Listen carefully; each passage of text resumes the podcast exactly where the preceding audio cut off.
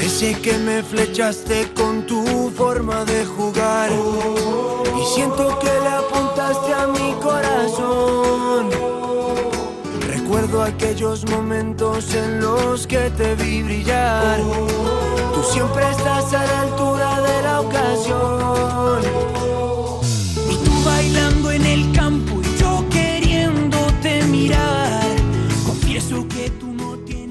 ¿Qué tal, familia, amigos? Buenas noches, bienvenidos a Camino al Cielo, el programa especializado en la Liga Smartbank, la liga más emocionante del mundo, como siempre en las madrugadas de Radio Marca, en las noches de Twitch de Fondo Segunda, como siempre también en todas las plataformas de podcast habidas y por haber, y en nuestra radio hermana Radio Sporting. Hoy con José Miguel Capel en la producción y con Iván Borja en la realización de este espacio. Aquí estamos una semana más para hablaros de una liga que absolutamente está tomando tintes de auténtica de auténtica locura, para qué no vamos a engañar. Eh, acaba de terminar la jornada 31 de la segunda división española con el Racing Huesca desde los campos de Sport del Sardinero.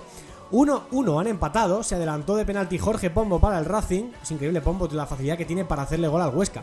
Eh, igualó, igualó Canté antes del descanso y en la segunda mitad poca chicha. La verdad, ha sido un partido que no ha tenido prácticamente nada. El resto de resultados de la jornada Real Oviedo 0, Tenerife 0, Eibar 1, Burgos 0, Deportivo Alavés 0, Lugo 0, Ibiza 0, Villarreal B 0 y a partir de aquí ya la fiesta de la espuma en materia goleadora. Las Palmas 2, Málaga 2, Real Zaragoza 3, Leganés 0, Sporting 3, Mirandés 4, Cartagena 0, Andorra 3, Levante 0, Albacete 0, con mucha polémica por la expulsión de Michael Mesa, Granada 2, Ponferradina 2 y ya el eh, mencionado y citado empate en los campos de Sport del Sardinero entre Racing de Santander y Sociedad Deportiva Huesca, un empate que, bueno, más o menos yo creo que puede contentar, contentar a los dos equipos. De esta manera, por aquello de que si no puedes ganar, que no pierdas, eh, de esta manera tenemos cambio de líder. Sí, sí, tenemos cambio de líder porque la Sociedad Deportiva Ibar es el nuevo primer clasificado de la categoría de plata con 59 puntos. Le sigue la Unión Deportiva Las Palmas con 58 a 3 del ascenso directo el Levante con 55, los mismos que Granada y uno menos que el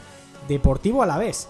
De los 5 de arriba, solamente ha ganado uno, lo cual creo que es un sinónimo de la igualdad tremenda que hay en esta, en esta competición. El sexto en discordia es el Albacete con eh, 51 puntos, a 6 del Burgos con ventaja sobre el equipo de Julián Calero que sería séptimo con 45, tiene 44 el Cartagena, con 41 están Huesca y Villarreal B, tiene 40 el Mirandés empatado con el Leganés en la mitad de tabla. Andorra tiene 39, Tenerife tiene 38 igual que Zaragoza. El Racing suma 37, 36 tienen Sporting y Oviedo. A 6 del descenso, el primer equipo en bajar a la primera red sería la Ponferradina con 30 puntos. El Málaga tiene 26, a 10 de la salvación. 24 cierran la clasificación la Unión Deportiva Ibiza y el Club Deportivo Lugo. En cuanto a noticias, es un lunes completamente negro, porque el día ha venido marcado claramente por la confirmación de los peores presagios en forma de lesiones. Pablo Martínez, centrocampista del Levante, y Jorge Molina, delantero del Granada, sufren sendas roturas de ligamento cruzado anterior. Además, el defensa del Alavés, Nicola Maras, tiene roto el menisco. Todos estos, evidentemente los tres, se pierden lo que resta de temporada y probablemente, eh, aparte de la siguiente, sobre todo en los primeros casos de Pablo Martínez y de Jorge Molina, que con 40 años vamos a ver si no se ve obligado a, a dejar el fútbol. Y por cierto, la buena noticia, eso sí, en clave Albacete, Boyomo ha sido convocado con Camerún, por lo que se perderá la jornada 33. Sí estará para el partido de Granada, pero no para la siguiente. Digo buena noticia porque alguien está valorando mucho la buena temporada del central, pero desde luego para Albacete es una avería tremenda que en mitad de la temporada le quiten a su baluarte en, en defensa. Y para baluartes tenemos hoy tres en la Taberna de Plata, en una jornada en la que estaremos en unos minutos con eh, José Salinas, el lateral izquierdo del Club Deportivo Mirandés. Tendremos nuestro café con Loren como siempre y la Taberna de Plata que viene animada hoy con un trío de gala como siempre, empezando por el ínclito, el desaparecido, el renacido, el que vuelve, el hijo pródigo, don Eduard París. ¿Qué tal, Eduard? Muy buenas noches, ¿cómo estás?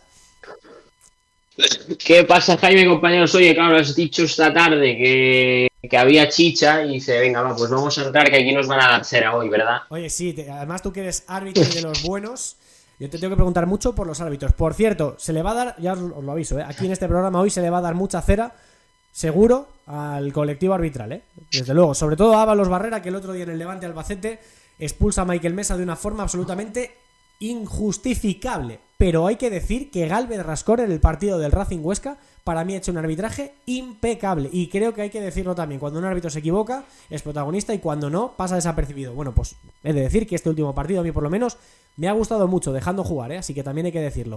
Hola Mario Jiménez Baquedano, ¿cómo estás? Buenas noches. Muy buenas Jimmy, ¿qué tal? Samuel Jurado, ¿qué tal? Muy buenas noches. Jimmy, buenas noches, ¿qué tal? ¿Cómo estáis todos, familia? Fantástico. Eh, lo que no está tan bien es, yo noto de verdad, no sé si os pasa igual que a mí, pero noto un ambiente de crispación, en primera por supuesto, pero en segunda división, noto un ambiente de crispación en general con el colectivo arbitral y por eso me apetecía mucho y que estuviera Eduard, porque em, nos puede a lo mejor explicar un poco más, por ejemplo, esa jugada ¿no? de, Michael Mesa, eh, eh, qué pudo ver, eh, por qué le pareció segunda amarilla, no sé, o sea, están los ánimos en general muy, muy caldeados. Los de, la gente de Albacete estaba muy enfadada con los árbitros ayer. Bueno, Jaime, es como que al final ya sabéis, ¿no? Cuál es el tema madre de, todo esto.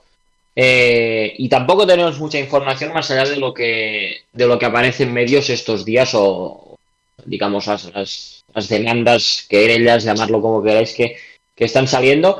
Y es como que al final eh, la polvareda o, el humo ¿no? que levanta todo esto, al final eh, lo acaba acusando con, gente que, igual ni, tiene nada que ver ni, ni, es protagonista directo de esto. Y te lo digo al final a mi nivel. Eh, que yo sepa, yo ahora todavía no lo he encontrado, pero ¿quién te dice a ti que de aquí a fin de temporada en, categorías nacionales, que es donde estoy yo en este caso, eh, te encuentras la típica, ¿no? El típico eh, graciosillo, que no es por, no, es ni que tengas que estar ni por encima del bien ni del mal, simplemente que es lo que te digo, al final todo viene de, las altas esferas y al final te acaba, te acaba afectando de, una u otra forma sin, tener tú ni, comerlo ni, ni, beberlo en este, en este caso. Eh, tema de, Michael Mesa, que es lo que es lo que dices, al final eh, es lo que dices, ¿no? Cuando, cuando el árbitro acierta, eh, desapercibido, eh, pasas desapercibido, y cuando te equivocas es cuando realmente te ponen en el, ojo del huracán, pero simplemente es por eso, gracias árbitro. Debe ser un juez, y yo quiero pensar que, los que ejercen de jueces como tales dentro de, tribunales, pues mm, de vez en cuando también han impartido sentencias que no eran todo acertadas y que después se tienen que, recurrir, pues al final en este caso, eh, si lo queremos coger con filosofía en este caso, porque digo, el programa Jaime va a ser, va a ser largo, de momento lo podemos dejar aquí. Bueno, vale, vale. No, lo digo por si, no sé si Mario o Samu, en general, no sé si habéis podido también ver incluso algo de primera división, pero yo ya, en primera, el ambiente es insoportable. El ambiente es absolutamente insoportable con el tema arbitral. Y en segunda, como que es otra especie de universo paralelo donde las cosas no tienen por qué tener eh, la famosa teoría de los vasos comunicantes, no, no tienen por qué tener comunicación entre, entre dos ligas. Pero yo de verdad empiezo a notar que, el, que lo que es el ambiente, la, la sensación, el descrédito al que se está sometiendo el fútbol español, se está empezando a extender incluso a categorías, por eso, como la segunda división española. Yo creo que sí se retroalimenta Jimmy porque al fin y al cabo eh, ya veníamos viendo una tendencia desde principio de temporada en el que veamos a primera y segunda división con muchas rojas, demasiadas acciones controvertidas, todas las semanas teníamos alguna declaración del entrenador de turno afectado por una mala decisión, ambiente de crispación, ahora con el caso de Negreira pues todo se dispara mucho más, eh, gracias al caso Negreira, pues el ambiente está mucho más crispa en primera que en segunda. En primera está completamente insoportable, pero es que la tendencia afecta a las dos ligas. Eh, el tema de las rojas, eh, lo mal que se aplica el VAR en muchas ocasiones, eso es algo que afecta a las dos. Y por tanto, pues hay un, un fenómeno de retroalimentación, creo yo que es bastante claro. Es, que al final. Perdona, Mario, es verdad que, eh, salvo el caso de Michael Mesa, recordarme, eh, pero ahora mismo no recuerdo alguna polémica. O sea, dentro de lo que cabe, que ha sido una jornada horrorosa en primera, en segunda, por lo menos, no se ha hablado demasiado de los árbitros más allá de la calentura que hay en Albacete con, con eh, Ábalos Barrera. Sí, yo creo que principalmente es la de la de Michael Mesa. A mí yo tampoco recuerdo ahora mismo ninguna otra de esta, de esta semana, pero al final yo creo que es lo de lo de siempre. Es que parece que esto va más después de de, poner el bar hace ya unos años. Parecía que se había acabado todo, que, iba a mejorar, que, no iba a haber tanta polémica, pero es todo lo contrario. Cada año parece que va más y yo creo que esta temporada ya ha sido, eh, ha sido, ha sido ya alcanzar lo máximo, ¿no? Eh, la verdad es que vamos, estamos a un nivel eh, impresionante en este sentido. es lo que decía Samu, yo creo que tú ves la cantidad de rojas que hay, tanto en primera como en segunda, lo comparas con, con otras ligas, pero es que prácticamente con cualquiera y, hay una diferencia abismal. Eh, entre todas las demás van más o menos con números parecidos o cercanos, pero luego miras los de lo de primera o lo que pasa en segunda con las rojas y es un es que a cada semana hay unas cuantas y la mayoría son polémicas. Entonces, pues bueno, también yo creo que otro de los asuntos eh, es eh, por qué, por ejemplo, el VAR no puede entrar en segundas amarillas, porque es que hay veces eh, que, por ejemplo, lo del otro día con Michael Mesa es algo absurdo. Y al final son, son dobles amarillas que acaban siendo lo mismo que una, una roja directa. al final, en el partido es lo mismo, para el partido es lo mismo, y dejan inferioridad a un equipo muchas veces, o en este caso, por ejemplo, como, como lo del Albacete, de manera, de manera injusta. Entonces, pues bueno, yo creo que hay que, hay que tratar muchas cosas, pero la verdad es que eh, la polémica cada vez va más. creo, creo que es la, la, primera vez que Javier Tebas eh, dice explícitamente que hay que revisar el bar, que hay que dar una, una, vuelta al tema del, del, bar. Yo creo que eso es algo muy, muy significativo. Lo dice un tío que no se quiere gastar dinero en la tecnología de gol o en el fuera de juego semiautomático, que ya llegará, pero que este año no sabe. Cierto, cierto. Pero bueno, eh, yo no recuerdo ninguna otra vez anterior, ningún precedente en el que Tebas diga que de una forma tan explícita, tan clara, que hay que dar una vuelta al bar. Yo creo que, que ya se está volviendo insostenible, lo está viendo eh, él mismo desde las altas esferas de la dirección de la liga y, es que es una realidad, se está haciendo muy insoportable el fútbol en primera, en segunda, en, muchas jornadas. Bueno, veremos a ver. Eh, ¿Ibas a decir algo, Mario, antes de pasar que ya está por ahí esperando José Salinas? Sí, justo iba a decir que, bueno, que aparte de todas las rojas, yo creo que es lo que has comentado al principio, que es que yo creo que una de las cosas que más cansa es eh, el poco ritmo que tienen los partidos, porque muchas veces los árbitros lo paran cada dos por tres por acciones, por faltas que, no tienen ningún fundamento, que al final esto es un deporte de contacto, eh, que es normal que haya, que haya, eh, que haya toques, que, pero la mayoría, son, muchos casos son leves y, muchos se pitan. Entonces, pues yo creo que eso no favorece para nada el espectáculo y, obviamente eso pues no, no ayuda. Mira, yo ahí sí me voy a poner de parte de los árbitros porque también creo que los jugadores eh, en muchos casos no ponen de su parte. ¿eh? Hay muchos, eh, muchos partidos que se descontrolan porque hay jugadores que no ponen de su parte. Eso también hay que decirlo. pero bueno, en cualquier caso, es un debate que creo que a todo el mundo le enciende en cierta medida y le afecta o le ha afectado a lo largo de la temporada. Así que os emplazo a todos los que estáis detrás de, las, de las pantallas de los ordenadores, a través de Twitch o a través de la radio, que mandéis vuestros mensajes, concretamente al chat de Twitch donde ya empiezan a llegar algunos mensajes. Por ejemplo, MIG4100, que es seguidor del Albacete, por ejemplo, más de 4.000 seguidores ayer en el Ciudad de Valencia, ¿eh? Eh, estuvieron viendo a su equipo. Em, dice, no solo fue la tarjeta de mesa, fueron las formas del árbitro. El problema es que sale gratis, ya. Muchas veces eso también... Ahí sí que... Esto es lo que más les... Eh, digamos, le puedo reprochar yo a los árbitros, que no saben llevar partidos no saben, te puedes comer un penalti, lo que tú quieras, vale, esa apreciación puedes no verlo y ya está. Pero es cómo se expresan y cómo llevan los partidos. Hay muchos que no saben interpretar el fútbol y no saben eh, dirigir a favor de partido, que creo que es lo que tendría que hacerse muchas, muchas veces. En fin, eh, dejad vuestros mensajes por aquí y os lo vamos a Ah, los vamos a ir leyendo por aquí. Está Juanjo Rubio también. Grande Jaime, un placer estar por aquí una noche más. Bueno, gracias a todos vosotros. Podéis ir pasando que al fondo hay sitio. Eh, al fondo segunda, concretamente. Venga, vamos con la entrevista de la semana que está ya esperando José Salinas, lateral izquierdo del Mirandés, que ayer se cascó un partidazo en el Molinón en ese partido que ganó el Mirandés.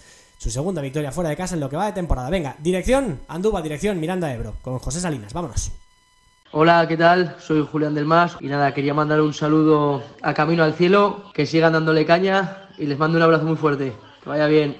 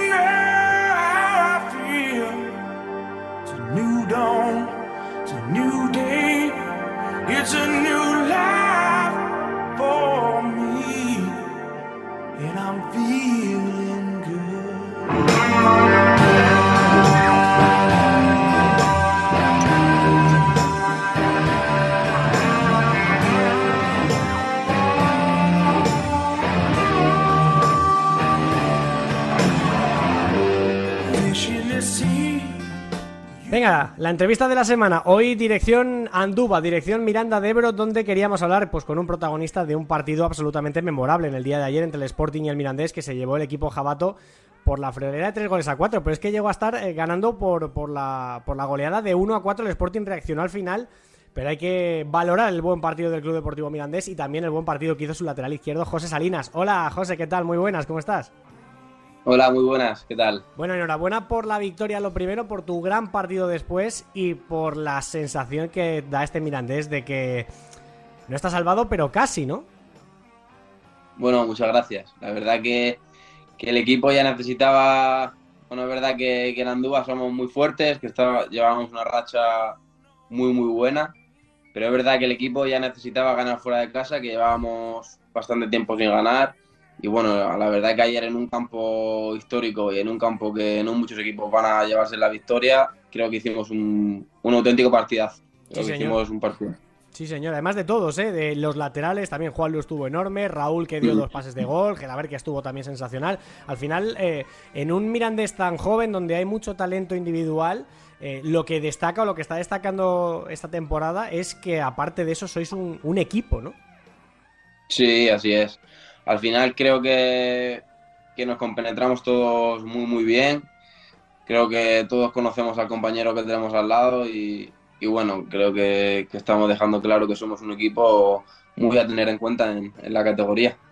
Eh, ¿Qué os pasó al final? Porque ibais 1-4, el Sporting también os... eh, bueno, le hicisteis un montón de ocasiones al Sporting, hay un momento incluso que tenéis el 1-5, ¿no?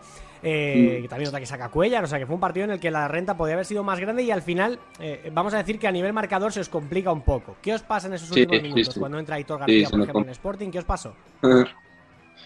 Bueno, pues mira, la primera parte nos pudimos ir con igual dos goles más. Recuerdo una de Raúl que tiene pase atrás de Jofra, si no me equivoco, y otra de Pinchi, claras. Y bueno, ellos de un chute de, desde fuera del área, que fue, un golazo, se nos pusieron a, bueno, a solo un gol de, por debajo. Y bueno, ya te digo, al final es algo que tenemos que, mejorar. Bueno, tuvimos dos errores, que fue lo que, lo que hizo que se nos pusiesen a, a un gol por debajo otra vez, después de ir 1-4. Entonces, bueno, creo que es algo que debemos tener en cuenta, que debemos eh, corregir, porque, porque no nos puede pasar eso, no podemos acabar pidiendo la hora después del, del partido que hicimos eh, ahí en el campo de- del Sporting. Entonces, bueno, eh, estoy seguro que nos va a valer para, para las próximas veces. Mm, eh, ¿Tú habías jugado alguna vez en el Molinón? No, nunca, nunca, la verdad que me sorprendió mucho. ¿Qué te pareció el ambiente? Porque normalmente el Molinón es un campo que aprieta mucho y que, que es muy fiel con su equipo, pero ahora la situación del Sporting hace que el ambiente estuviera un poco enrarecido. ¿Crees que os pudo beneficiar eso? Bueno, eh, quizás sí, quizás es verdad que también nosotros nos ponemos 0-2 muy pronto, entonces bueno, la gente aprieta y bueno, sí que puede ser que, que a ellos eh, les perjudicase un poco y a nosotros nos, nos beneficiase, claro. Mm. Bueno, eh, te decía antes así, te tiraba la- lo de prácticamente salvados, estáis a 10 de la salvación, de la- del descenso, mejor dicho, a 11 del playoff. Eh, eh, ¿Ese discurso ha cambiado en algún momento? ¿No os consideráis todavía virtualmente salvados? Bueno, yo creo que, que no, básicamente porque sabemos y lo vemos cada fin de semana que, que es una liga que cualquier equipo puede ganar al otro y que es una liga súper, súper igualada. Entonces, bueno, te, tienes una mala racha y igual te vuelves a meter ahí abajo, entonces lo que tenemos que hacer es seguir igual que estamos, con la dinámica en la que vamos ahora y, y nada, pues este fin de semana que tenemos el Eibar, que tenemos un partido muy difícil, pero bueno, que tenemos en casa también, así que bueno, a ver si podemos sacar los tres puntos. Bueno, partido de lunes eh, ante un rival que ahora mismo es líder, efectivamente. Es que el Eibar está, está primero clasificado. Eh, Sí, sí. En tu aspecto particular, José, eh, dos goles, eh, mucha participación en campo contrario. Creo que has dado hasta cuatro asistencias de gol. juegas prácticamente todo. o sea, has participado en el 94% de los minutos que podías haber participado. ¿La temporada mm, te la esperabas tan redonda o esperabas haber tenido alguna más dificultad, alguna dificultad más para jugar? O sea, es que te está saliendo todo a pedir de boca. Bueno, la verdad, la verdad es que no. La verdad que para ser mi primer año en, segunda división, en el fútbol profesional, eh, bueno, está yendo, está yendo de 10. Estoy muy contento, muy a gusto. La verdad que, que no puedo pedir más, eh, así que, pues, pues nada, muy contento. Bueno, eh, siempre digo que el Mirandés es un máster en fútbol. O sea, al final llegáis muchos jugadores jóvenes y os doctoráis allí. eh, y siempre os pregunto lo mismo a los que pasáis por aquí. ¿Qué tiene el Mirandés para ser ese equipo que desarrolla de forma exponencial casi a, todo el talento joven que llega procedente de otros equipos? Bueno, pues al final yo creo que nos juntamos eh, mucha gente joven, con mucha ambición, con muchas ganas de, de dar ese salto a, Primera División y, bueno, creo que, al final cuando nos, cuando, cuando nos conocemos más y, y, van pasando las jornadas, creo que se forma un equipo muy, muy fuerte como, como lo lleva haciendo estas, estos años. Mm, es que además sois eh, casi todos, bueno, una, una, hornada por año, ¿no? Es como sois como una promoción de, de una universidad. Llegáis eh, 18 futbolistas, 15 futbolistas nuevos y al final los tenéis que compenetrar de una forma eh, casi inmediata Mm. porque eh, como son proyectos a corto plazo, eh, nos, casi que nos da tiempo, ¿no? Y sin embargo vosotros lo conseguís, compenetraros muy rápido. ¿Dónde está la clave? ¿Quién es el principal responsable eh, de que encajéis tan rápido entre vosotros? Al margen de lo de la juventud que comentabas antes, claro. Sí, bueno, lo de la juventud creo que es muy importante porque al final todos somos jóvenes y, se hace más fácil. Y bueno, aparte, el papel del Mister creo que, que ha sido muy importante durante toda la temporada, que, que ha hecho que, que, el equipo vaya más. Y, y, bueno, aparte, nosotros también hemos, hemos dado un paso al frente y, y, mucho mejor. Oye, cuéntanos un poquito a ver ese vestuario, porque hablabas de, de gente joven, así, no sé. Eh, más o menos suele haber papeles en, en, en, cada, en cada grupo, ¿no? ¿no? Hay uno que, que, a lo mejor es más cascarrabias, otro que es el líder, otro que es el que gasta más bromas. No sé, más o menos quiénes hay cada uno en ese vestuario. Bueno, yo creo que no te podría decir así ninguno. A ver, por ejemplo, ¿quién pone la música? ¿Quién es el que más pesado con la música? La música, cada vez la pone uno. Ahora la está poniendo Simón. ¿Eh? Que muchas veces la pone Manu García, que yo no soy nada partidario de que la ponga. ¿Por qué? ¿Qué pone? Bueno, suelo poner más cosas un poco más antiguas, no, no tan, no le gusta mucho el reggaetón y así, ¿sabes? Eh, a ti sí, entiendo que a ti sí. Lo que pasa es que Manu, Manu ya tiene su edad, ¿eh? Sí, sí, sí. La verdad es que Manu tiene ese papel dentro del vestuario de, de padre, por así decirlo. Ah, o sea, es como vuestro padre. Bien, bien, bien. Y, y por ahí, Echeve, eh, ya nos has hablado un poco del papel preponderante que tiene a la hora de hacer grupo. Pero a ti, en tu caso particular, habla mucho contigo. ¿Qué te pide? Eh, ¿Qué te, no sé, qué te sugiere que hagas en el campo? Pues bueno, sí, sí que, sí que habla conmigo. Me dice que, que bueno, que confía en mí, que, que tenga personalidad y, y nada, que sea yo jugando y que sobre todo que lo que nos dice es que, que disfrutemos jugando. Mm, bueno, muy bien. Eh, y lo estáis haciendo, es que además se nota, ¿eh? se nota que lo mm. estáis haciendo. Eh, oye, José, te pregunto por. Es tu primer año en, en, el fútbol profesional, como decías antes. El año pasado estuviste en Unionista, siendo probablemente uno de los mejores laterales de la categoría, si no el mejor. Y este año es tu primera aventura en segunda división, por lo tanto, en el fútbol profesional y con VAR.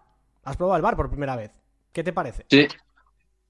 Bueno, pues creo que es una herramienta que, que al final creo que beneficia. Eh, en situaciones creo que obvias, pues es importante que entre y creo que se ha visto que, que muchos partidos que a lo mejor antes eh, era un resultado totalmente distinto, que gracias al VAR pues ha dado un resultado en ese, en ese caso justo. Uh -huh. O sea, a ti te gusta, eres probar y aunque haya sí, veces que celebrar sí, sí. Con, con, delay, con un poco con un poquito de retraso hasta que tal, te gusta, ¿no?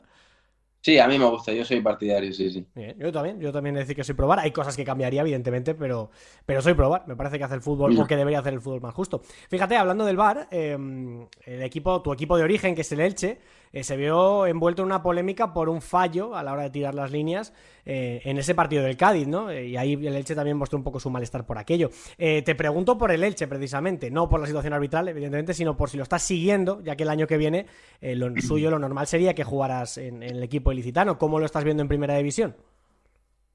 Pues bueno, yo lo veo todas las semanas, lo veo. Ya sea aquí en mi casa, si no, si me vi afuera que, que, viajamos me lo pongo en el móvil, pero sí que sí que lo sigo mucho. Aparte, de, eh, de vez en cuando estoy en contacto con ellos, así que bueno, la verdad que lo estoy siguiendo mucho. Año y bueno, pues sí que es cierto que tuvo una primera vuelta pues, pues peor. Y bueno, ahora están, creo que ahora están mejor, creo que ahora el equipo está mucho mejor. También han tenido mucha mala suerte en muchos partidos que no han estado tan, tan, tan lejos de, de, ese resultado y al final se les ha ido por, por nada. Entonces, bueno, eh, aún, queda, aún queda mucho y, y a ver qué, qué, pasa. Te iba a meter un aprieto sobre la posibilidad de salvarse del Elche. ¿Tú dirías que ya está descendido con tanta diferencia de puntos con la permanencia? ¿Tú crees que, que el Elche eh, está descendido no, o que todavía tiene opciones?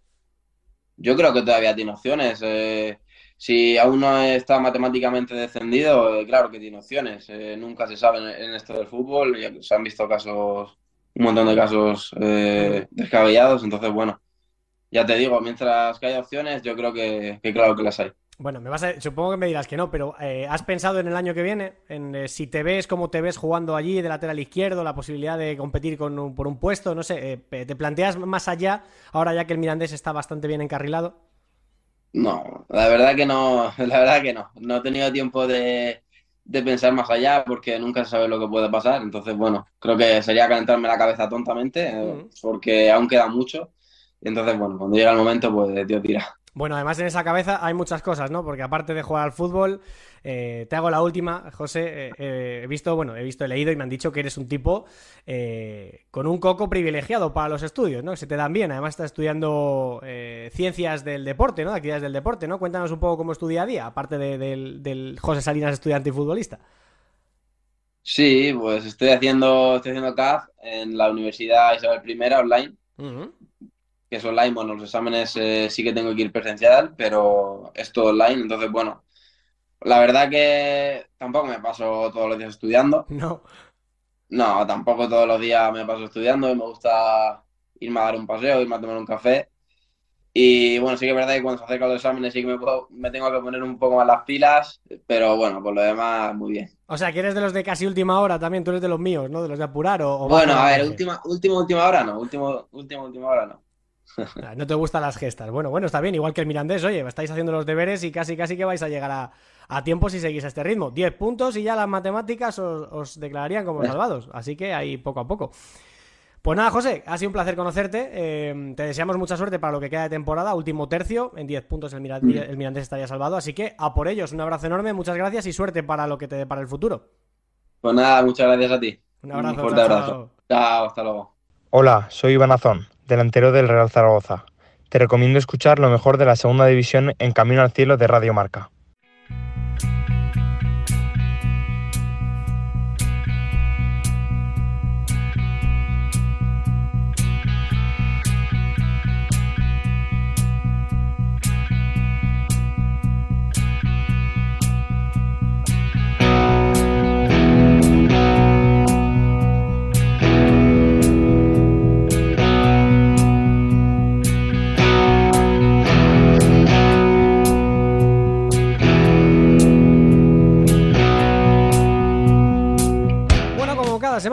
Aquí, nuestro Loren Castro. Eh, supongo que más preocupado que la anterior, pero como la progresión sigue así, eh, menos que la siguiente, ¿no? Eh, don Loren Castro Martínez, compañero de Radio Sporting, ¿qué tal? Muy buenas. ¿Qué tal, Jaime? Muy buenas, muy buenas noches a todos. Em, fíjate que, que venimos de hablar con José Salinas, lateral izquierdo del Mirandés, que ayer hizo un partido sensacional. Em, y vengo de escuchar unas declaraciones de, Echeverría, así rápidamente a micro cerrado, eh, donde hablaba que por muy barata que pueda parecer la permanencia, ahora mismo, se va a encarecer y por lo tanto, al igual que nos ha dicho Salinas, el Mirandés eh, todavía tiene mucho que hacer antes de salvarse. En ese aspecto, Loren, yo creo que el Sporting está, mm, como eso se cumpla, quiero decir, está, está jorobado, ¿eh? Está bastante fastidiado porque lo que ayer se ve en el estadio Enrique Castroquini es un repaso absoluto, por mucho que quede la 3-4, de un equipo que pudo meter 6 o 7 fácilmente y que em, al final se maquilla el resultado, pero que solamente había ganado un partido lejos de lejos de Andúba, ¿eh? Y esto es muy serio porque la imagen del Sporting es... Em, va, involucionando, vamos, va, va empeorando con el paso de las semanas. Sí, lo primero, ratificar esas palabras de, Echevarría que, incluso he escuchado ayer la rueda de prensa del entrenador del Mirandés eh, en directo y, precisamente con ese pequeño salto ¿no? que ha dado el, Mirandés, sobre todo fuera de casa, ¿no? Un equipo que no había ganado hasta ayer tan solo había cosechado una victoria fuera de Andúba. Él hablaba precisamente de que, ojo, no vale con, con relajarse, ¿no? Que se puede encarecer Estamos en la recta final de la temporada, donde dicen los entrenadores siempre que es donde se juega todo, ¿no? Eh, ratificar ascensos, ratificar posiciones de playoff y en este caso eh, certificar o no los equipos que van a descender de categoría, ¿no? Y, el Sporting ayer ha presentado, eh, en cuanto a sensaciones, más allá de las matemáticas, por supuesto, ha presentado su candidatura para ser uno de los equipos que pueda descender de categoría este año, sí. Eh, no sé si el palo o el elogio va un poco por ese partido, eh, por el partido que hace el Mirandés. No sé muy bien por dónde tiras el café de esta semana. Pues fíjate, el, café eh, está estrechamente relacionado con lo que acabas de preguntar. Mm. Yo se lo doy a los cuatro equipos que a día de hoy ocupan la posición de descenso. Y lo explico muy, muy rápidamente. Les dábamos por desahuciados. El Ibiza tiene un partido complicado. Mm, es cierto que no gana ninguno de los cuatro, pero es que tampoco pierden. Eh, esto yo creo que les va a levantar la moral al Ibiza, pero sobre todo se la puede levantar al Lugo, después de su partidazo en Mendizorroza, ¿Qué decir del Málaga ante el líder? Ante el líder, que es capaz de darle la vuelta incluso al marcador. Y ya ni si hablamos del último partido que se disputaba en la noche de ayer entre el Granada y la Ponferradina, que fue capaz también de doblegar en el marcador. Y luego al final ese empate con esa falta extraordinaria eh, que lanza el jugador del Granada. Pero yo creo que han salido los cuatro equipos reforzados anímicamente. Por ahí va mi café va mi café para ellos porque yo creo que se lo han tomado y es cierto que, como te decía antes, las matemáticas no les da para salir de esas posiciones o de recortar puntos, pero algunos sí que se lo han recortado, pero sobre todo en cuanto al nivel anímico que puedan tener estos equipos para encarar sus próximas citas. Es que históricamente eh, los precedentes son muy negativos para los cuatro que están, porque prácticamente nadie consigue una remontada tan grande con 10 puntos de diferencia con la salvación, pero hay casos que han encarecido las permanencias, sin ir más lejos el año pasado, que les Sporting y el Málaga juegan con fuego, tontean demasiado y casi se van al hoyo por un detallito, como quien dice, cuando tenían todo bastante bien encarrilado. O sea que cuidado este último tercio, porque como tú bien has dicho, Loren, igual Lugo no, igual a la vez no, este, igual Ibiza no, pero a lo mejor la Ponferradina y el Málaga sí, o viceversa, no lo sabemos, ¿no? O sea que cuidado porque uno de los cuatro por lo menos va a apretar y se puede llevar eh, por delante a más de uno si encarece la salvación más de lo que ya está, que es bastante poca, por cierto. Efectivamente, eh, tú, tú, lo has dicho, ¿no? Eh, a veces eh, solamente con ver un poquito a, la presa, ¿no? como, como si hiciéramos un símil de caza, ¿no? Si si vemos a la presa, pues nos da como para intentar llegar a por ella, ¿no? si vemos distancia, pues a lo mejor eso baja, hace que bajes un poquito los brazos. Pero el año pasado Málaga y Sporting se relajaron y, y ahora mismo, pues fíjate, Sporting y Oviedo están en una zona eh, pues eh, peligrosa para, para, ya no digo solamente por el Sporting, sino diría que para el fútbol asturiano.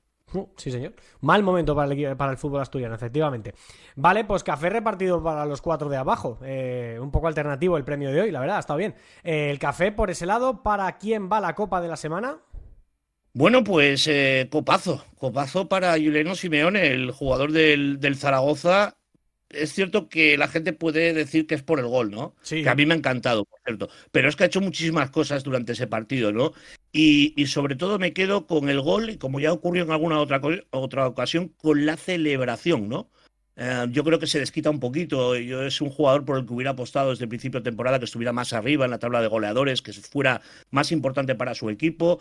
Eh, creo que estas cosas le van a venir muy bien a él y a su equipo. Así que la copa para Juliano Simeone. Sí, señor. Es un currante además. Se hace muchas cosas por el equipo y no se refleja siempre en goles, pero hace un trabajo incansable. A mí me gusta mucho Simeone. De hecho, eh, para mí es mi MVP de la semana. Ya os lo adelanto a todos. O sea que se lo daré ahora después en la taberna de plata. Vale.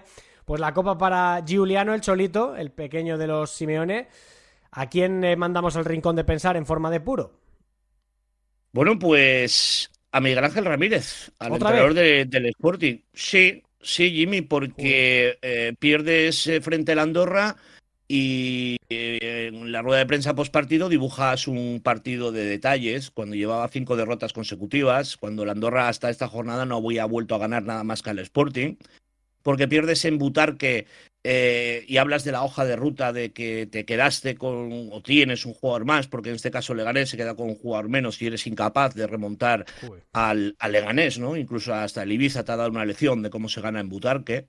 Porque pierdes en casa con una contundencia extraordinaria como ayer en un momento determinado del partido, aunque el partido quede 3-4, hay un momento en el 76-77 que el resultado, o en este caso el marcador del Estadio Molinón, Enrique Castro Quini, marcaba un 1-4 a favor de un mirandés que le estaba costando mucho lejos de, de ¿no? O la pasada semana en el Carlos Belmonte también caes frente al Albacete y también dibujas en la sala de prensa eh, un partido que cualquiera que lo hubiera escuchado, tanto eh, en la pasada jornada como esta, pensaría que el Sporting no ha perdido, incluso que podría haber ganado, ¿no? hay que empezar a hacer autocrítica, Jimmy. Las derrotas son consecuencia absolutamente de todos y no pasa nada por reconocerlo. Yo prefiero un entrenador que, que se cabre, que se señale, que señale a quien eh, considere responsable, que luego evidentemente los trapos sucios es mejor lavarlos en casa, pero yo creo que hay que empezar a señalar ya de una vez por todas eh, quién es el responsable no culpable, responsable de la actual crisis, no solo de resultados, sino de sensaciones que tiene el Real Sporting de Gijón. Y yo creo que la persona que más habla con la prensa en las previas y en los posts es Miguel Ángel Ramírez, que parece vivir en un mundo paralelo. Pero tú, Loren, ¿de verdad crees que Miguel Ángel Ramírez se cree lo que dice? O sea, ¿en el vestuario el discurso es el mismo? Bueno, es que eh, yo tengo una imagen de un vídeo que colgó el club en sus redes sociales, que es justamente después de haber empatado ante el Huesca, ¿no? Y también dibujó una victoria. Eh, un partido feo, un partido espeso del Sporting. De hecho, el partido se, se, iguala, ¿no? Con uno a uno en el marcador, con dos faltas directas, una de Silva y otra de Pedro Díaz. Es decir, que no hubo trascendencia de jugadas, de paradas, etcétera partido espeso por parte de ambos conjuntos y hace pues una significación en el vestuario al terminar el partido, hablando de cómo se corría hasta el final, hasta el minuto 90, Cristo corriendo hacia una banda, etcétera, y esto nos va a venir muy bien para ganar en Andorra, donde no se ganó. Eh, yo creo que no es que se lo crea, es que además está eh, perfectamente arropado y apoyado, ¿no? Eh, Pico Valero tenía unos números en el Sporting que eran insostenibles y solamente los podía sostener alguien como Pito Abelardo. Eso es lo que yo creo. Solamente los pudo sostener él. Pero Pito Abelardo eh, no tuvo jamás el respaldo de la propiedad del Sporting que ha tenido, en este caso, o tiene, eh, ya no solamente contractualmente, sino esta misma semana, justo antes de este partido, le ha dado eh, David Guerra, presidente ejecutivo del Real Sporting de Gijón, con lo cual yo sí que creo que, se lo cree y que además considera que las cosas se están haciendo bien. Eh, ayer dice que eh, que no palpa eh, em, problemas, ¿no? Eh, que no hay problemas de actitudes y que no nota que, que, esté sucediendo algo. Bueno, es su opinión, ¿no?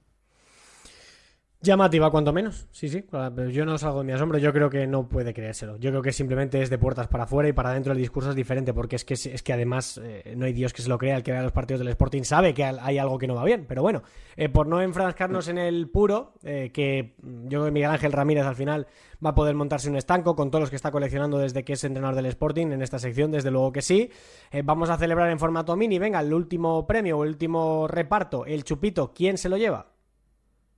Estuve a punto de cambiarlo porque no sabía exactamente su edad y dije, a ver si le voy a dar un chupito a un menor de edad y no quisiera.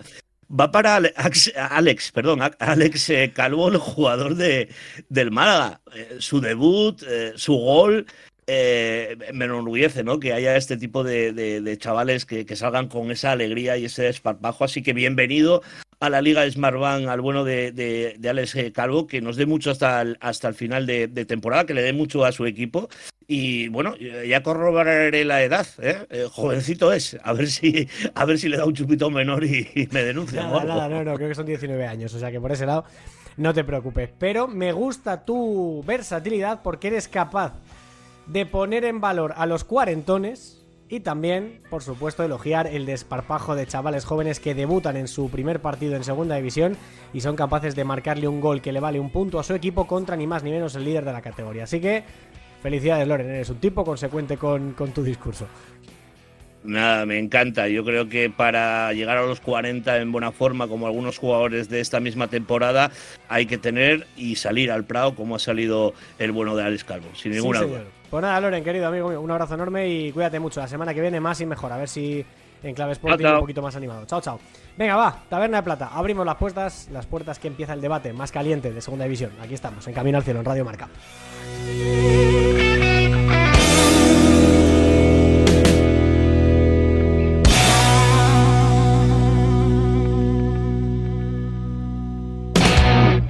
Hola, soy David Costas, jugador del Real Oviedo. Escucha lo mejor de la Liga Smartbank en Camino al Cielo de Radiomarca. It's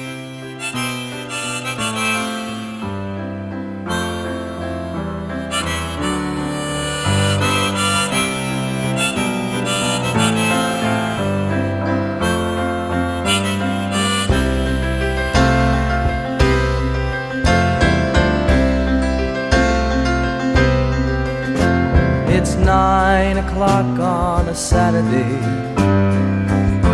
Regular crowd. Venga, vamos con la, con la taberna, pero eh, quiero leer antes unos mensajes, chicos, ¿eh? Eh, pregunta por aquí Ruimin, que ya está por aquí, ha saludado antes. Buenas noches, Jimmy, buenas noches, equipo. Si el equipo de Fondo Segunda va a dar la retransmisión del fin de semana, el Club Deportivo Tenerife, Unión Deportiva Las Palmas. No sé, esto yo de momento yo creo que... Primero, no es competencia mía, pero habría que preguntarle a Daniel Soriano. Pero desde luego que va a ser como poco uno de los candidatos a, que se dé este partido en, en el canal de Twitch el próximo sábado a las 5 y media, hora insular, 6 y media hora en la península. Eh, en Gargantúa habla de Simeone también diciendo que el golazo que marca es maradoniano y están por aquí también debatiendo sobre el Club Deportivo Lugo. De hecho, Luis Figu 10 eh, se acaba de apostar, entre comillas, apostar, ha pronosticado que el Lugo se va a salvar con 48 puntos. Y para el año que viene, eh, Celta ven segunda. Bueno, este seguidor eh, es. Eh, huelga decir que es del Celta y del Lugo. Pero ha dicho que se va a salvar con 48 puntos. Necesita casi los mismos números de, puntos que tiene ahora. Vamos, necesita concretamente el.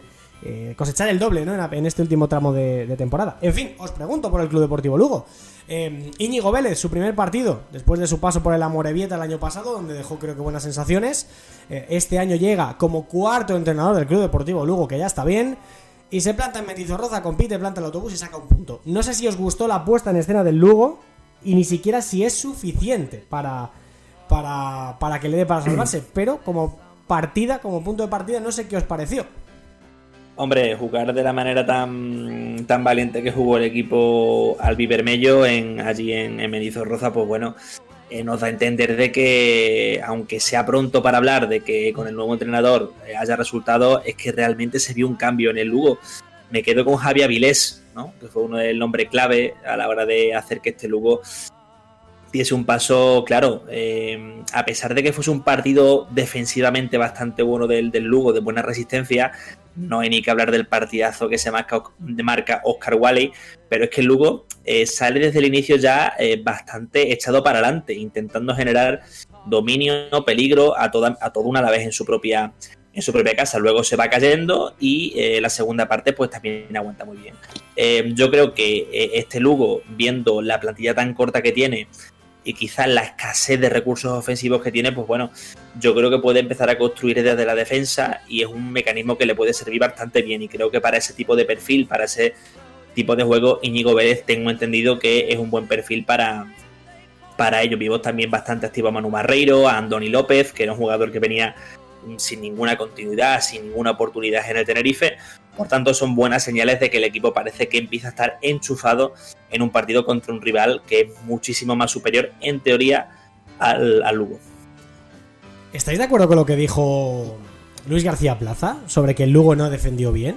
A mí no me pareció que estuviera mal, ¿eh? En absoluto. visto lo No, visto, me pareció que compitió muy bien. En absoluto. Yo la verdad es que...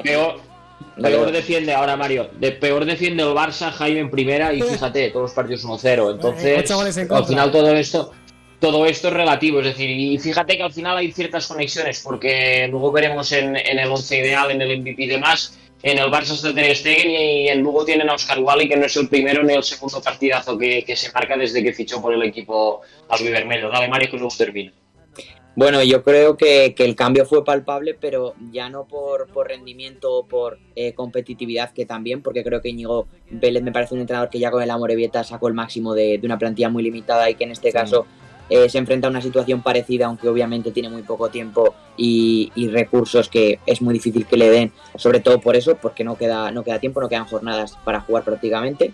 Pero, pero bueno, el cambio a, a cinco defensas, eh, tres centrales, me gustó Pirri, creo que dio un paso adelante, aunque Sí, es verdad señor. que tuvo, tuvo algún error, creo que recuerdo uno que, que estuvo a punto de aprovechar Villalibre, si no recuerdo mal, pero la verdad es que en general creo que defensivamente estuvo bien, también Alberto Rodríguez creo que dio un paso adelante, un futbolista al que yo he criticado muchas veces porque tiene errores eh, muy graves muchas veces, pero, pero la verdad es que creo que dio un paso adelante también y en general creo que el, creo que el Lugo eh, estuvo bien, sobre todo la primera parte, creo que compitió bien, secó al Mirandés en la primera, perdón, al Alavés, al Mirandés me confundo yo, eh, al Alavés creo que, creo que al equipo del Guardia Plaza le costó mucho, estuvo espeso en la primera parte, especialmente en la primera media hora, y sus eh, mayores ocasiones, sus mejores ocasiones fueron a través de individualidades o errores puntuales del Lugo en defensa.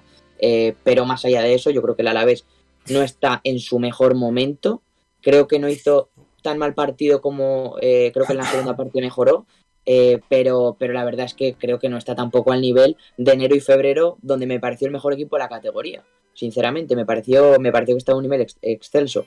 Pero, pero bueno, la verdad que, ese cambio a 5 atrás, 3 en el centro del campo y 2 arriba, aprovechando eh, la superioridad física de Barreiro y las transiciones de Aviles, que es un futbolista que ya conocemos especialmente por banda, eh, pues yo creo que es un equipo reconocible, que va a competir y que es lo que hemos hablado. Creo que es muy difícil que le dé, porque tiene una desventaja muy importante, pero yo creo que va a competir y que si se acaba quedando Íñigo Vélez, en caso de que acabe descendiendo o se acabe salvando, creo que es un entrenador muy interesante para, el Club Deportivo Lugo. Probablemente el entrenador más adecuado para este equipo llega cuando no tiene tiempo y encima la cuarta opción, el cuarto entrenador.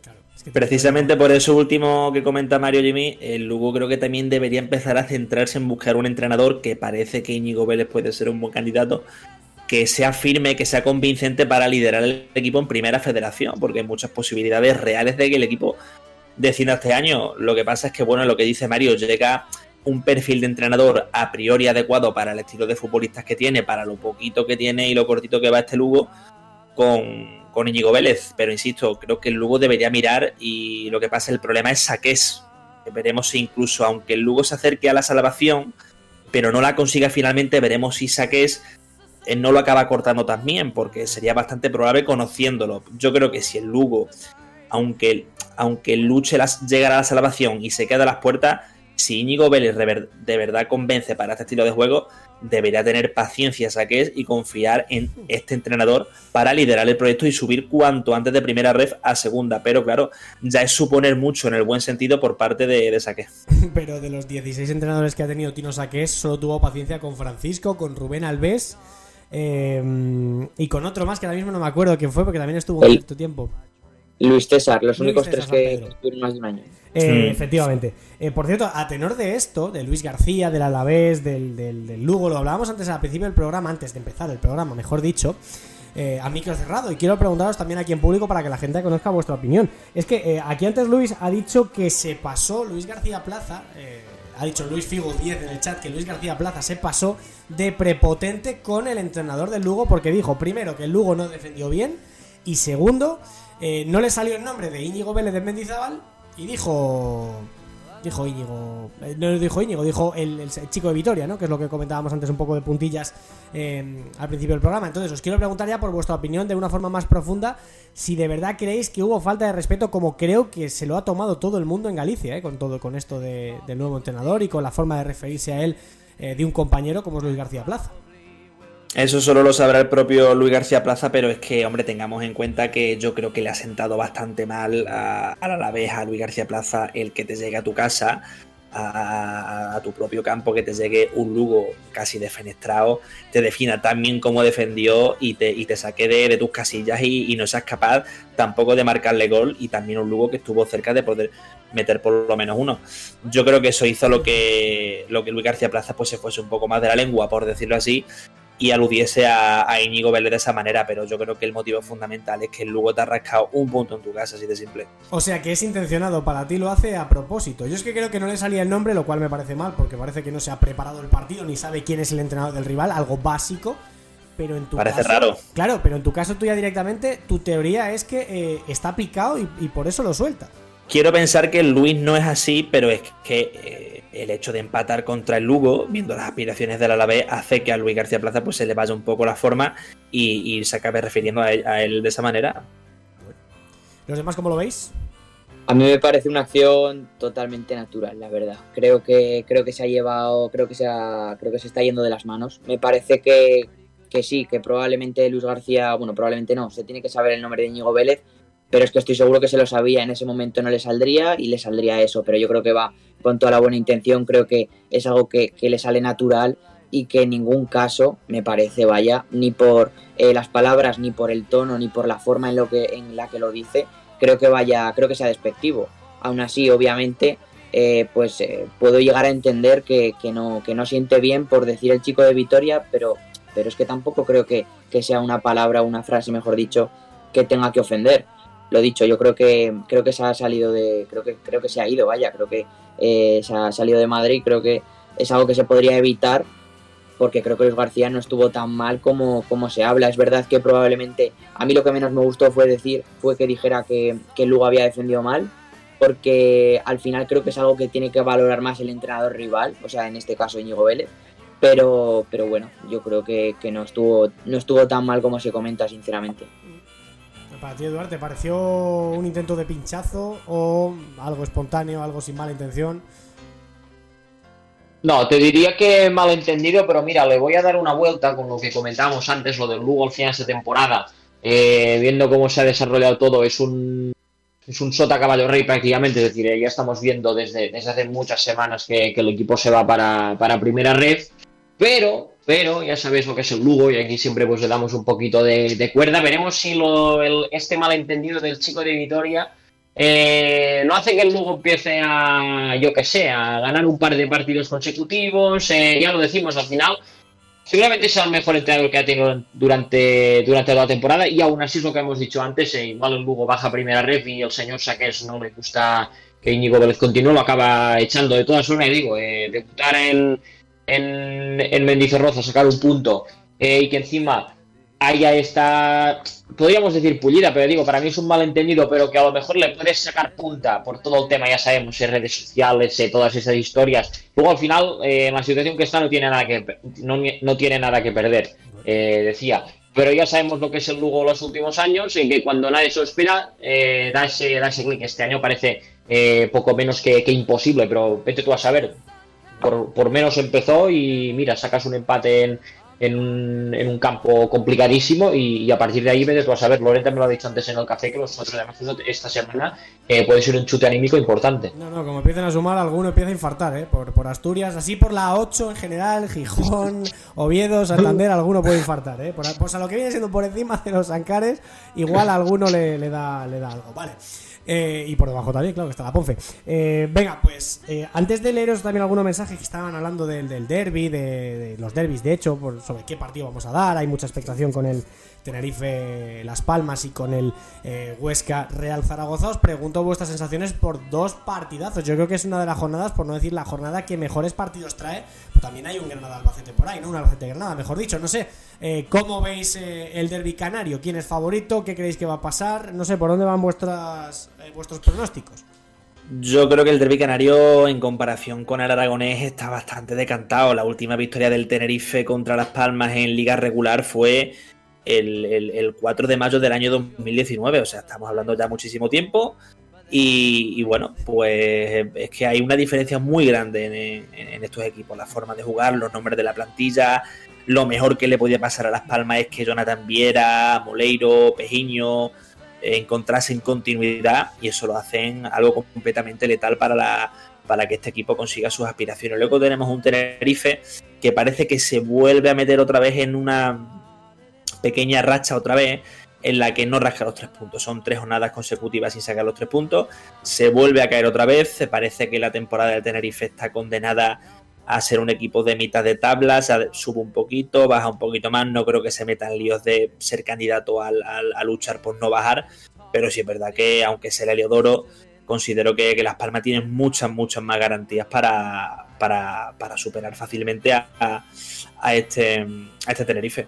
Sí, totalmente. Yo lo que estaba, lo que estabas comentando ahora, me estaba riendo porque, porque vamos, yo era el primero que, decía que Las Palmas eh, era claramente, era, era, claramente el favorito. Como decías, ya no frente al Tenerife, sino en general, de los cuatro, creo que era el que mejor llegaba. Creo que eh, el Tenerife esta temporada ha sido muy regular, aunque también es verdad que, que su fortaleza, su fortaleza defensiva, que era lo que le priorizaba, eh, lo que priorizaba el año pasado y lo que tan buenos réditos le dio, eh, lo sigue manteniendo creo que es un equipo que recibe poco, concede poco. pero y ya sabemos que a Las Palmas, ante equipos que se encierran o que, o que mejor dicho, que sitúan en bloque bajo, bloque medio, eh, les cuesta mucho, les cuesta mucho eh, ya no ganar, sino encontrar situaciones para generar.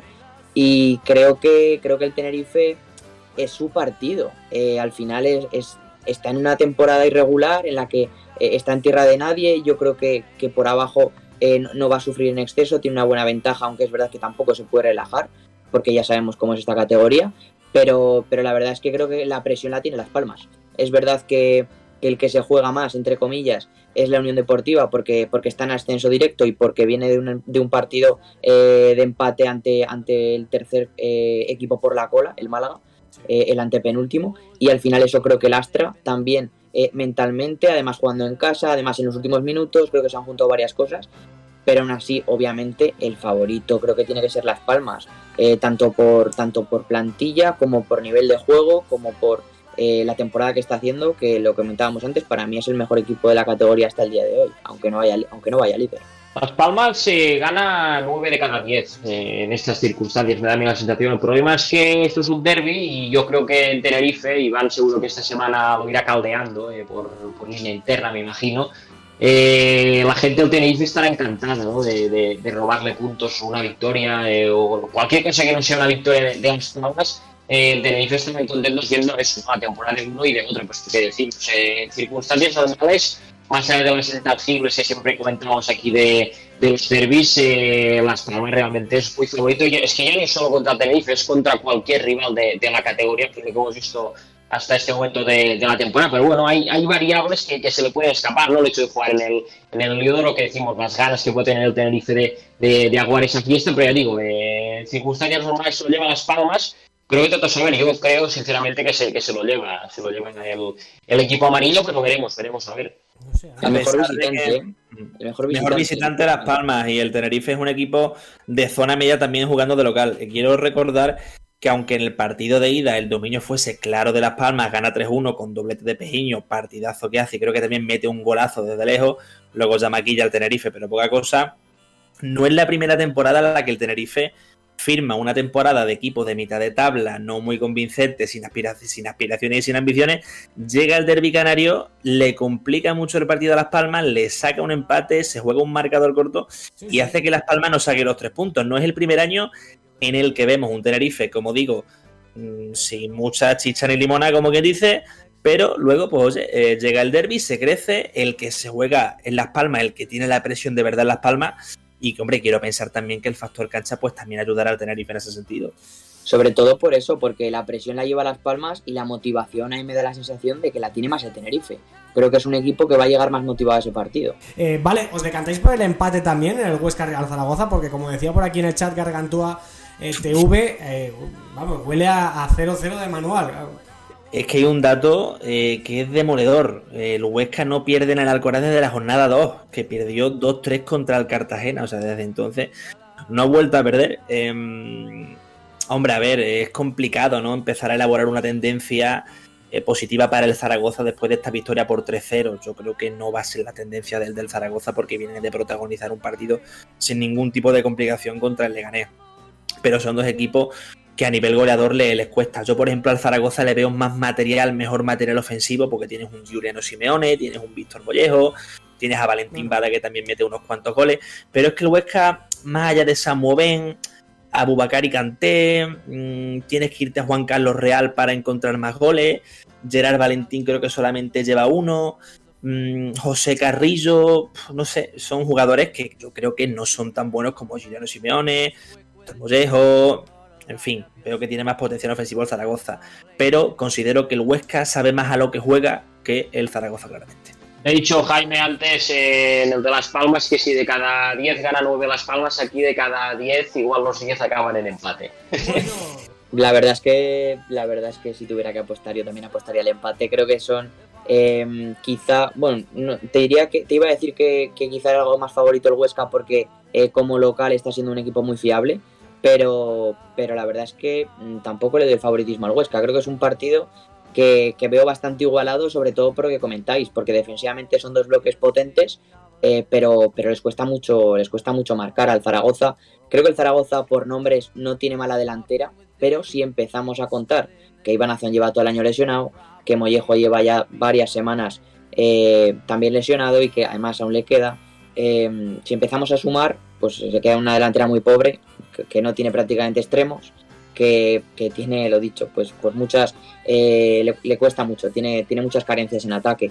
Y el Huesca creo que ha cambiado, creo que ha mejorado los últimos partidos de cara, de cara a gol, ya no por eh, los goles que marca, sino porque creo que tiene más facilidad para generar, sobre todo por el centro del campo, ya no por la delantera, que también, porque Oben creo que ha dado, un, eh, ha dado una mejoría clara, sino porque creo que en el centro del campo jugadores como, como Javi Martínez, como Joaquín, que creo que está dando un paso adelante, tiene extremos interesantes, Gerard Valentín, bueno, Soco lleva ya, lleva ya prácticamente que, que, no cuenta demasiado también con las lesiones, al final creo que creo que es un partido que, prácticamente es la, de la de quien mete gana, ¿no?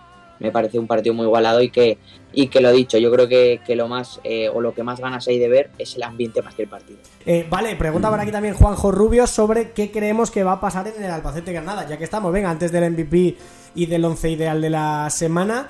Eh, yo en el Albacete Granada me mojo, a este sí que me mojo, no por el empate, creo que gana el Albacete. Yo también, yo creo que sí. Yo creo que el Granada ya fuera de casa ahí se le va a atragantar, se le vuelve a atragantar.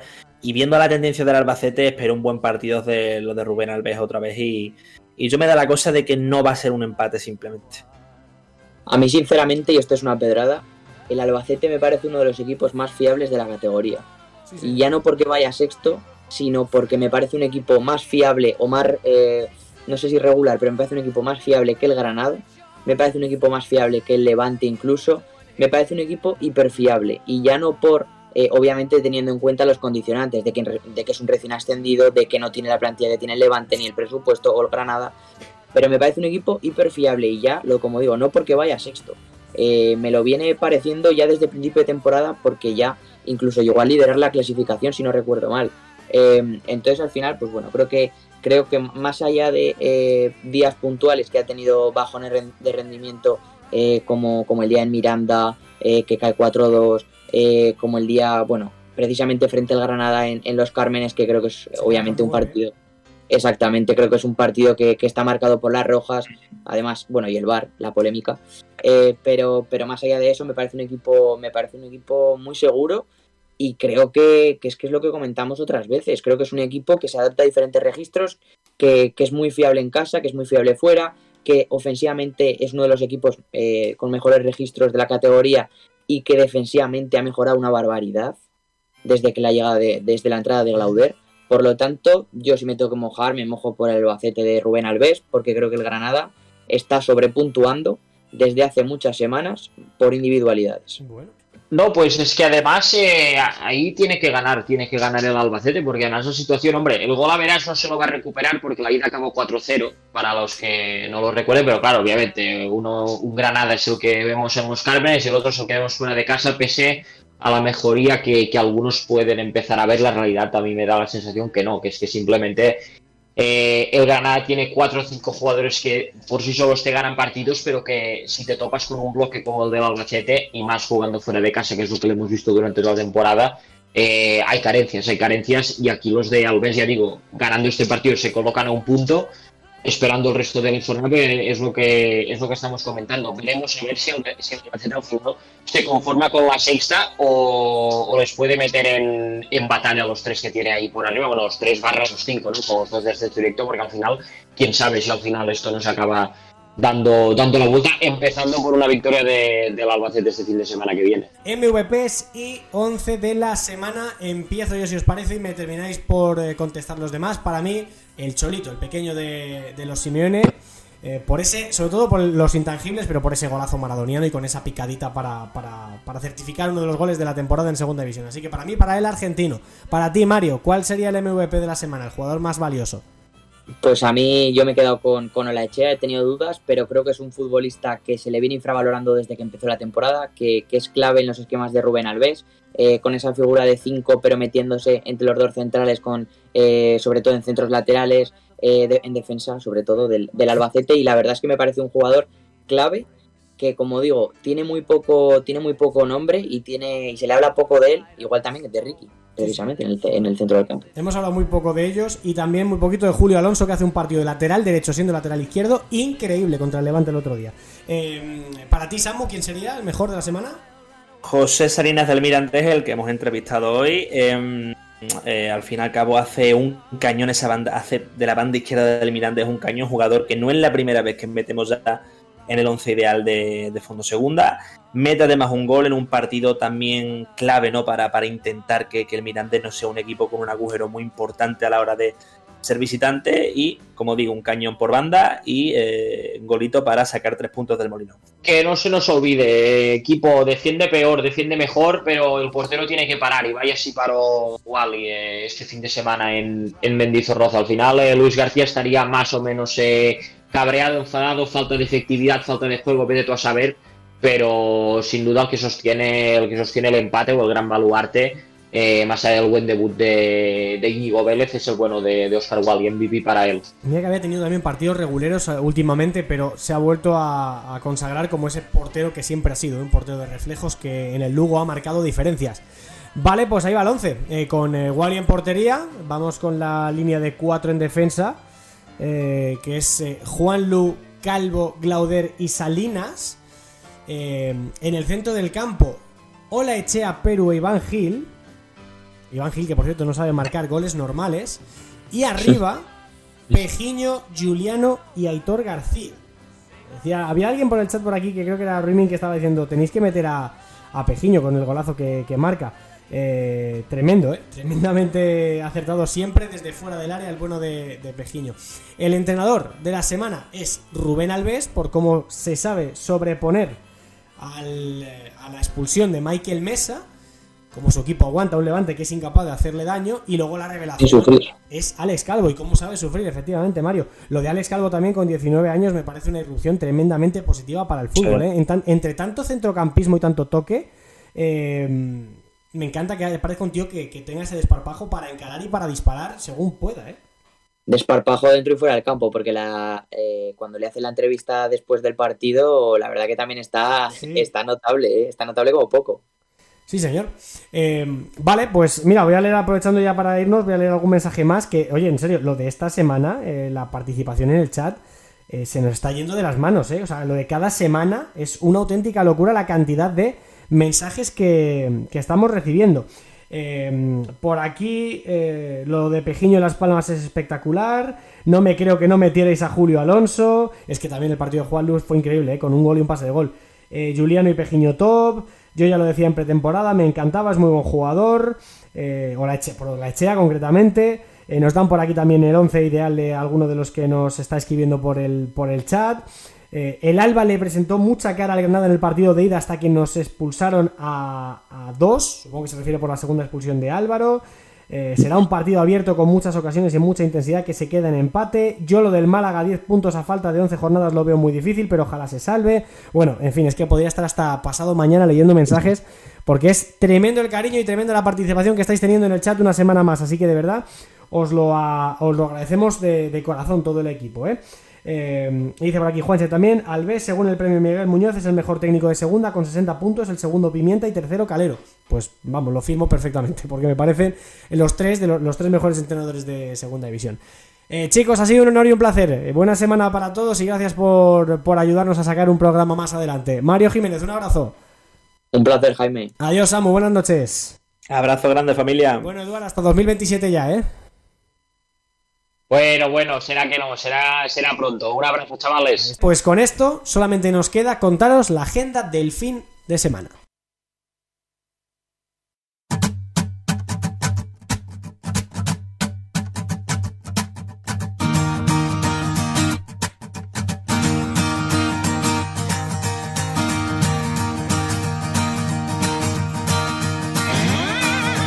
Missed my alarm clock ringing, up telephone screaming, boss man singing his same old song. Been late about an hour, no cup of coffee, no shower, walk of shame with two different shoes on.